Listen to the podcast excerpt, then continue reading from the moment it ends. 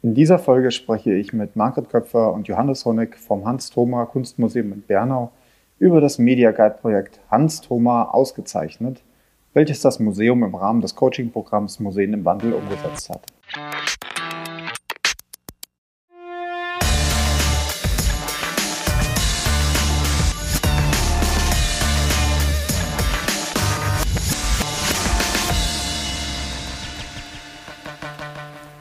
Herzlich willkommen zu einer neuen Folge Freie Wildbahn, dem Podcast der MFG, Medien- und Filmgesellschaft Baden-Württemberg. Mein Name ist Matthias Stier. Ich bin einem Museum als Projektmanager für die digitale Strategie tätig und seit vielen Jahren Podcaster. Mit dem Coaching-Programm Museen im Wandel unterstützt die MFG Museen in Baden-Württemberg dabei, publikumsorientierte digitale Angebote zu entwickeln und umzusetzen. In dieser Folge sprechen wir über das Media Guide Projekt Hans Thoma ausgezeichnet – welches das Hans-Thoma Kunstmuseum im Rahmen des Coaching-Programms umgesetzt hat. Und heute sind bei mir Margret Köpfer und Johannes Honig vom Hans-Thoma Kunstmuseum in Bernau. Hallo Margret. Hallo. Und hallo Johannes. Hallo Matthias. Ja, schön, dass ihr euch Zeit genommen habt, uns äh, einen Einblick zu geben in euer Projekt, das ihr äh, entwickelt habt, aber natürlich auch ein bisschen ähm, ja, in das Museum, denn vielleicht der eine oder andere von unseren Hörerinnen war noch nicht bei euch. Margret, kannst du uns ein bisschen was über das Hans-Thoma-Museum erzählen? Ja, zuerst kann ich mal sagen, dass es wunderschön liegt, nämlich im schönen Bernauer Hochtal. Und das Hans-Thoma-Museum, das gibt es schon seit 1949 und es wurde damals gegründet vom Bürgermeister Dr. Bauer es war am Anfang ein sehr kleines Museum hier im Rathaus und es hat sich dann nach und nach praktisch vergrößert und zu Hans Thoma hinzu kamen eben auch andere Künstler. Es wurde 1950 der Staatskunstpreis vom Land Baden-Württemberg, der Hans Thoma Preis ausgelobt. Und äh, das ist so ein bisschen die Besonderheit in unserem Museum, dass man neben Hans Thoma und dem Schwarzwaldmaler Karl Hauptmann auch von alle denen Hans Thoma Preisträger jeweils ein Werk begutachten kann in unserer Sammelausstellung. Jetzt hast du den Hans-Thoma-Preis ja auch schon angekündigt. Also der, das ist ein, ein Preis, der regelmäßig ausgelobt wird und dadurch ja, erweitert sich auch eure Sammlung immer, oder? Genau so ist es. Ich könnte jetzt sagen, wir platzen aus allen Nähten, weil das inzwischen 70 Jahre Kunst in Baden-Württemberg präsentiert und es geht ja immer weiter. Wir hatten dieses Jahr auch wieder einen Hans-Thoma-Preis und den nächsten wird es dann praktisch 2023 geben.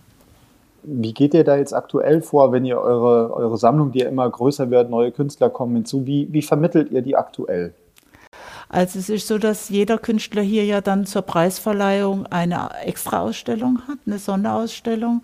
Und eins von den Werken, die hier waren, bleibe dann im Museum praktisch für die Sammlung. Und bisher war das so, dass in einem Teil vom Museum praktisch die alle präsentiert wurde. Und es ist natürlich auch ein bisschen sehr kunterbunt durcheinander und nicht jeder Besucher kennt sich so gut in der Kunstgeschichte aus, dass er auch immer weiß, äh, wer das eigentlich ist. Natürlich, wenn hier Otto Dix zum Beispiel hängt, dann ist es klar, Otto Dix oder Anselm Kiefer. Aber es gibt eben andere Künstler wie der Kurt Bildstein oder den Wilhelm Schnarrenberger, den kennt gerade nicht jeder. Und ähm, das wird bei uns momentan einfach durch die Beschriftung an den jeweiligen Werken vermittelt, wer das ist und was das für ein Werk ist. Aber das ist natürlich viel zu wenig Information, weil wenn sich dann irgendjemand mal fragt, was hat denn der sonst noch gemacht oder äh, ja, wo ist der verortet oder wo kommt der her, äh, da sind dann die Möglichkeiten schon begrenzt. Und genau das war unser Anliegen für dieses Projekt, das wir zusammen gemacht haben, der Hannes Honeck und ich. Genau, also ihr habt das quasi ein, ein Defizit, das ihr gerade äh, hattet, also quasi die Frage der, der, des Publikums nach den einzelnen Künstlerinnen aufgegriffen, um ja, daraus ein Projekt zu schmieden. Johannes, kannst du da uns mal einen Einblick geben, was das für ein Projekt genau ist? Ähm, genau, also wir hatten uns zum Ziel gesetzt, dass wir ein digitales Vermittlungstool entwickeln, ähm, mit dem eben die Sammlung den Besuchern oder vielleicht sogar Außenstehenden zugänglich gemacht werden kann. Das Projekt gründete auf einem Seminar, das wir mit der Universität Freiburg und dem dortigen Kunsthistorischen Institut zusammen ähm, abgehalten hatten. Dort sollten Studierende sich mit der Sammlung auseinandersetzen und einmal erforschen, was es denn dort für Arbeiten gibt, von welchen Künstlern und es erstmal dann so einen eine kaleidoskopartige Zusammenfassung des Sammlungsbestandes ähm, in Bernau gegeben hat. Und diese Aufarbeitung, die die Studierenden dort in Textform geleistet haben, die haben wir als Ausgangslage genutzt, ähm, um Inhalte für einen digitalen Guide zu realisieren. Wieso habt ihr euch dafür entschieden zu sagen, hey, wir wollen da was, ja, was Digitales machen, mit einer digitalen Lösung rangehen? Äh, mir war schon an der Idee dran mit Printmedien, aber das Problem ist ja, alle zwei Jahre kommt einer dazu und wie machst du das mit Printmedien? Und bei einem digitalen Guide kannst du das ja nachhaltigerweise immer wieder aufstocken. Also quasi diese, diese Sammlung, die du ja schon angesprochen hast, die sich immer erweitert, die, dann eben auch einfacher digital erweitern zu können, oder Margret? Genau, genau. Jetzt, jetzt hattet ihr quasi diese Grundidee, die, mit der ihr da rangegangen seid und habt euch dann bei Museen im Wandel beworben. Vielleicht, Johannes, vielleicht kannst du uns nochmal erklären, wieso habt ihr euch genau für dieses Coaching-Programm entschieden? Mhm. Ähm, also da Baden-Württemberg als Land ja schon relativ früh mit der Förderung von äh, Digitalisierungen im Museum angefangen hat und ich durch die damalige Stellung an der staatlichen Kunsthalle Baden-Baden digitale Wege ins Museum 1 und 2 bereits begleiten durfte, ähm, dachten wir, wir bewerben uns einfach mal auf dieses Coaching-Programm. Da haben sich natürlich ein paar Museen mehr beworben für ähm, und Genau, das war so die erste Grundidee, dass wir gesagt haben, wir schauen mal, ob es funktioniert. Und ähm, das ist natürlich, auf, wir haben selbst keine Expertise oder noch keine Expertise, sondern eher ähm, marginales Wissen um Digitalisierung in Museen und wie kann man uns da am besten unterstützen. Also wir wollten uns ganz dezidiert Hilfe von außen hinzuholen, dass wir so ein Projekt irgendwie von A bis Z einmal komplett durchplanen können. Da muss ich jetzt noch dazu sagen, also für mich war es einfach hilfreich. Jetzt ist da leider kein Bild oder so, aber der Hannes und ich sind halt auch zwei verschiedene Generationen und einfach um da mal richtig einzusteigen, war das für mich eigentlich auch sehr, sehr hilfreich, weil natürlich arbeite ich mit dem PC und alles, aber so richtig tief in der Digitalität bin ich eben nicht. Hm. Das heißt, es war für euch auch eben, sagen wir mal, eine, wirklich eine große Möglichkeit, in diesen ganzen Bereich Digitales mal vorzu vorzustoßen, oder Margret? Mhm, mhm, genau. Und es wurde sehr gut begleitet einfach und äh, sehr anschaulich und man hatte unheimlich tolle Chance eben mit äh, Experten zu reden, die einen dann wieder weitergebracht haben in der Ideeverfolgung und auch in der Konzeption und so. Und das war einfach sehr, sehr hilfreich. Da ist ja ein ganzes, ganzes Workshop-Format, ganzes Programm außenrum, Margret. Kannst du so ein bisschen einen Einblick geben, wie, wie das abgelaufen ist? Also ihr kamt ja mit eurer Grundidee da an und dann, wie ging es los? Ja, mir musste uns als erstes mal, äh, weil mir natürlich ganz viel Sache im Kopf hatte, äh, von einigen verabschieden und uns mal auf eine Zielgruppe konzentrieren. Das war sehr hilfreich schon mal, weil man dadurch irgendwie sehr viel fokussierter auf das Projekt dann zugeht, wenn man sich auch für die Zielgruppe sozusagen entschlossen hat. Und das haben wir dann anfangs über eine Besucherumfrage hier im Museum gemacht. Und ja, und dann ging es eigentlich weiter äh, mit ganz handwerklichen Sachen. Wir haben in Stuttgart einen Prototypen gebastelt und mit diesem Prototypen gingen wir dann hier im Museum zum Testing. Das heißt, die Besucher, die hier waren, die durften anhand von einigen Erläuterungen mit dem Prototypen sich auseinandersetzen und sagen, was sie gut finden, was sie weniger gut finden. Und so hat sich das dann alles weiterentwickelt, bis mir letztlich auch ein digitaler Prototyp hatte, äh, der mehrfach getestet wurde ist und dann immer wieder aufgestockt und verbessert wurde, bis es dann äh, zur Umsetzung kam. Mhm. Diese, dieses äh, iterierende Arbeiten, also immer diesen, diesen Schleifen zu arbeiten, weiter daran zu arbeiten, nochmal zu gucken, woran, woran hängt es, was, kann man, was kann man verbessern, das Testen immer weiter. Ähm, Johannes, wie hast, wie, wie hast du das wahrgenommen, dieses Arbeiten? Funktioniert das gut in einem Museum? Ähm, also immer wieder, also vor allen Dingen, was sehr gut funktionierte, war der ständige Rückbindung, Rückbindungsprozess irgendwie einmal an die, ähm, an die Besucher und an diejenigen, für das Produkt tatsächlich schlussendlich realisiert wurde. Und ähm, ja, vielleicht kann man das mit so einem mit so einem Schleifen tatsächlich, also einem Schleifen von, von einem edlen Material vergleichen. Also dass es tatsächlich immer, ähm, also dass es immer mehr angepasst wurde und dieses Zurückbinden zu der Grundidee, immer wieder zu schauen, wo komme ich eigentlich her, was kann ich daran verbessern, ähm, das war natürlich irgendwie, also fast wie das Entstehen eines Handschmeichlers, also und das über einen längeren Prozess. Das ist ein sehr, sehr schönes Bild. Ähm, dann frage ich mal zurück, wie hat sich denn dieser Handschmeichler im Laufe der Zeit verändert? Ist es noch, ist es dann noch das gewesen, mit dem ihr reingegangen seid am Anfang oder ist es dann doch ein anderes Produkt gewesen, Johannes?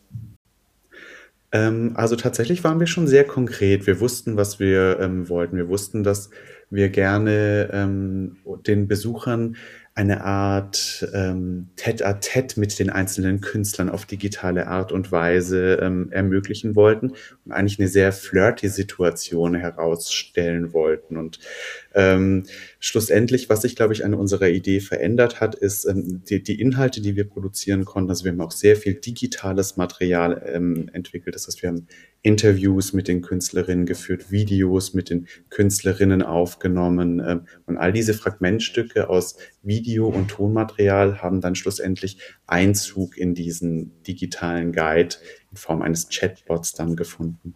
Mhm. Äh, Margret, vielleicht kannst du uns noch mal ein bisschen dann auch einen Einblick geben, wie, wie das Produkt jetzt am Ende, am Ende ausgefallen ist. Also seid ihr schon da? Ist das schon richtig in der Anwendung oder wie ist der Stand der Dinge? Ja, äh, Corona macht die Anwendung unmöglich momentan. Also es war eine Zeit lang im Sommer in Anwendung, wo die Besucher hier quasi sich dieses iPad ausleihen konnte und dann Kopfhörer auf und dann rein in die Ausstellung. Da wird man gleich begrüßt mit der Hans-Thoma-Fanfare. Das ist ein Musikstück, äh, was äh, speziell für diese Preisverleihung komponiert worden war. Und dann kann man sich praktisch äh, durch die verschiedenen Sammlungsstücke äh, klicken, also nicht durch die Stücke, sondern eigentlich durch die ähm, Künstler. Unser Ziel war es, dass wir zehn Künstler bis zum Ende des Projekts äh, auf unserer Plattform haben. Wir haben aktuell 16 schon drauf und es erweitert sich sukzessive. Und dann kam halt leider neues Hygienekonzept vom Museumsverband und dann war das mit den iPads mal gerade wieder ähm, auf Pause gestellt. Mhm. Das heißt, ihr habt euch aber auch wirklich für ein, für ein Angebot entschieden, was vor Ort im Museum normalerweise stattfinden soll und nicht über irgendwie eine Webseite zu Hause, oder?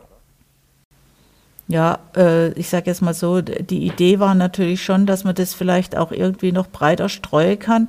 Aber da gibt es natürlich, wie soll ich sagen, urheberrechtliche Geschichte. Da hatte mir jetzt in der Zeit obwohl ich auch ein Seminar dazu besucht habe, äh, nicht die Zeit, das alles irgendwie so zu klären. Mir werde das jetzt erstmal im Museum sozusagen äh, ans Publikum geben. Ja, aber die, ähm, genau, also wie Margret schon sagt, also diese, ähm, dieser Schleifenprozess, der ist an der Stelle eben auch noch nicht abgeschlossen. Also das Programm ist abgeschlossen, aber das Produkt an sich wird natürlich weiterentwickelt. Hm. Jetzt ist der, habt ihr ja schon gesagt, der Austausch natürlich mit den, mit den Besucherinnen oder den Nutzerinnen ist ganz, ganz wichtig. Jetzt wart ihr aber natürlich in diesem ganzen Prozess vom Museen im Wandel auch nicht alleine, sondern hattet natürlich auch Austausch mit den Leuten aus den anderen Museen. Johannes, äh, wie, wie wichtig würdest du den Austausch da einschätzen mit, mit den Kolleginnen, um zu hören, was die zum eigenen Produkt zu sagen haben? Ähm, also dadurch, dass wir ähm, alle einen relativ ähnlichen Startpunkt hatten, und zwar null, ähm, da war das schon mal eine ganz gute Zusammenkunft, also weil wir alle am selben Strang zogen, aber da die Projekte tatsächlich so unterschiedlich ausfielen, ähm, konnte man sich da immer mit einem ganz offenen neuen Blick stets begegnen und ähm, insofern war tatsächlich das Feedback untereinander auch immer eine große Hilfestellung. Martin, wie ging es dir damit, dieses ganze Thema Netzwerk mit den anderen Museen? Ist das auch was, was ihr, was ihr mitgenommen habt, was Nachhaltiges? Ja, wobei eben die, sage ich jetzt mal, die Museen waren ja wahrscheinlich mit Absicht auch so unterschiedlich ausgewählt, äh, dass eben auch ganz unterschiedliche Produkte am Schluss rauskamen. Ja. Äh, es war einfach interessant, wie die andere praktisch ihre ähm, Anfangsidee auch konkretisiert habe und dann natürlich auch auf ihr spezielles Fach vom Museum zugeschnitten habe. Mhm, definitiv du hast ja vorhin schon angesprochen, dass Corona natürlich auch den ganzen Prozess irgendwie verändert hat, dass es da ähm, natürlich dann auch Probleme gibt oder jetzt auch in der Anwendung des Ganzen. Was würdest du so generell sagen aus eurer, aus eurer Blickrichtung raus? Was ist, was, was ist eines der größten Schwierigkeiten, wenn es um so digitale Themen im Museum geht? vielleicht auch bei einem Haus eurer Größe digitale Sachen umzusetzen? Also ich sage jetzt mal, wir sind ja ein sehr kleines Haus. Bernau hat nicht mal 2000 Einwohner. Und ich habe natürlich auch äh, nicht sehr viele äh, Mitarbeiter, nennen wir es mal so. Wenn, da waren jetzt auch Museen dabei, die hatte äh, IT-Mitarbeiter und sowas. Also ich bin hier alles in einem, mehr oder weniger. Und äh, ich bin so froh, dass ich den Hannes hatte, weil doch der Hannes einfach durchaus sein weiter fortgeschrittenes digitales Wissen mir sehr gut zur Seite stehen konnte und mir uns eben auch so eigentlich ganz gut im Arbeitsstil und auch persönlich irgendwie ergänze, ja. Mhm.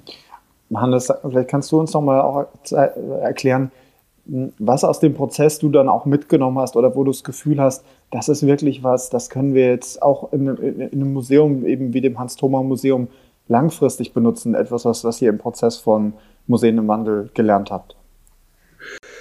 Ähm, also ich glaube, es ist tatsächlich diese Arbeitsweise, also diese agile Arbeitsweise, also wie wir gerade schon sagten, dass ähm, das Pro Produkt ähm, nicht abgeschlossen ist, also dass man das weiterentwickeln kann, dass im nächsten Schritt beim nächsten Förderantrag gleich gedacht wird, dass es eben jetzt dann zu einer Veröffentlichung kommen soll ähm, und wie man das eben weiterdenken kann, um die Sammlung digital eben weiter nach außen zu tragen. Also jetzt ist es noch alles vor Ort und es ist vor Ort ein ganz wunderbares Plus und ein Vermittlungstool, ähm, was auch wahrscheinlich, was auch Führungen ersetzen kann, weil es wirklich eine ganz spielerische, einfache Herangehensweise ist ähm, und individuell auf den Benutzer zugeschnitten sein kann. Wenn er nach einer Frage keine Lust mehr hat, dann geht er eben zur nächsten Person und stellt der wieder zwei Fragen oder zur nächsten Künstlerin, schaut sich dort ein Video an und wenn das dann schon wieder zu viel ist, dann kann man zum nächsten gehen und wenn man sich tiefer mit den einzelnen Künstlerpersönlichkeiten auseinandersetzen möchte, dann kann man bis zu fünf Minuten mit einer Person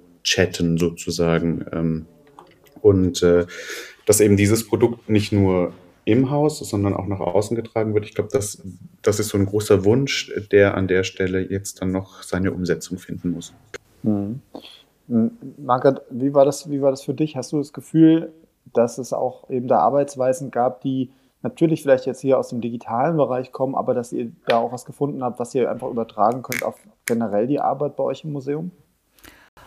Also ich sage jetzt mal einfach so, mir hatte uns ja eigentlich auch für dieses Junge mit dem Chatten äh, entschieden, weil wir einfach auch dadurch die Hoffnung haben, dass äh, die Generation, die mehr chattet als die über 50-Jährigen, auch der Zugang zu der ganzen Geschichte irgendwie findet. Ähm, prinzipiell ist das Ganze schon auch so aufgebaut, dass es erweiterungsfähig ist hier bei uns im Museum auf alle anderen Bereiche, ja. Mhm. Habt ihr, um vielleicht so ein bisschen den Ausblick mal zu wagen, wie es für euch weitergeht? Jetzt ähm, habt ihr schon gesagt, äh, der Prozess ist nicht abgeschlossen, aber ganz allgemein digital, nachdem ihr jetzt quasi den Einstieg gewagt habt, wie geht es für euch äh, digital weiter im Hans-Thoma-Museum, Margret? Ja, ich habe äh, auf alle Fälle vor und da habe ich auch schon mit der Firma oder mit dem Unternehmen, das uns da bei diesem Chatverlauf äh, geholfen hat, äh, Kontakte aufgenommen. Wir haben 2024 der 100. Todestag vom Hans Thoma und äh, da werde mir vielleicht tatsächlich auch irgendwie was vom Hans Thoma in der Art noch auf das Ding mit drauf spiele. Also auch digital mit äh, verschiedenen Infos, mit Filmchen, mit Zitaten, die von Schauspielern gesprochen werden oder so ähnlich, äh, was man dann praktisch irgendwie damit integrieren kann, weil ja der Hans Thoma sozusagen auch der Namensgeber dieser Preisträger ist und die Vorgeschichte von diesen Preisträgern ist, dass man das quasi irgendwie noch davor spannen kann oder mit reinspannen oder spinnen kann.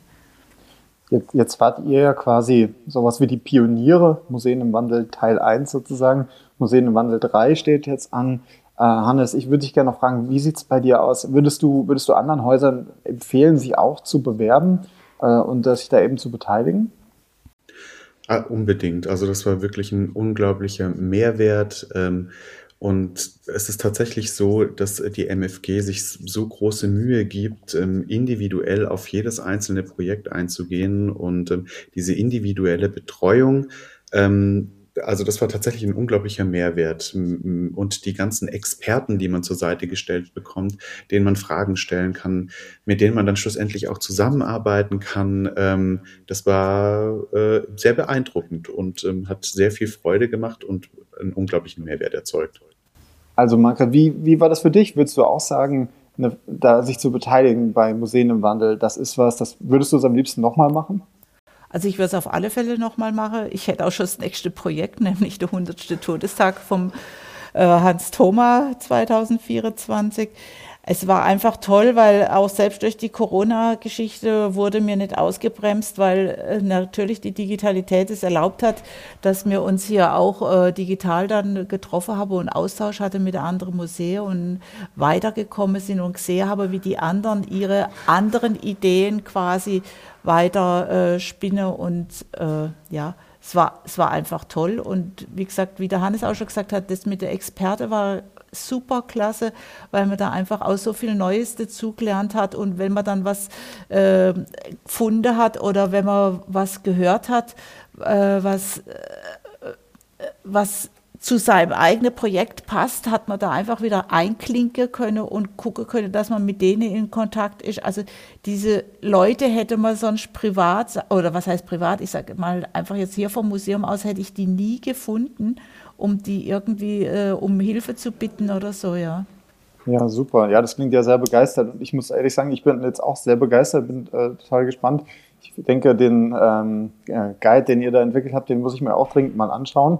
In diesem Sinne sage ich ganz lieb vielen Dank, Margret. Danke, Matthias. Vielen Dank, Johannes. Danke, Matthias. Und ähm, ja, ich denke, da draußen sind bestimmt die ein oder anderen Museumsleute, die jetzt auch gemerkt haben, auch in den kleineren Museen gibt es tolle digitale Anwendungen zu entdecken. Und ähm, ja, auch ein Besuch im Hans-Thoma-Museum steht jetzt bestimmt auf der Liste. Bis zum nächsten Mal. Tschüss. Okay, tschüss.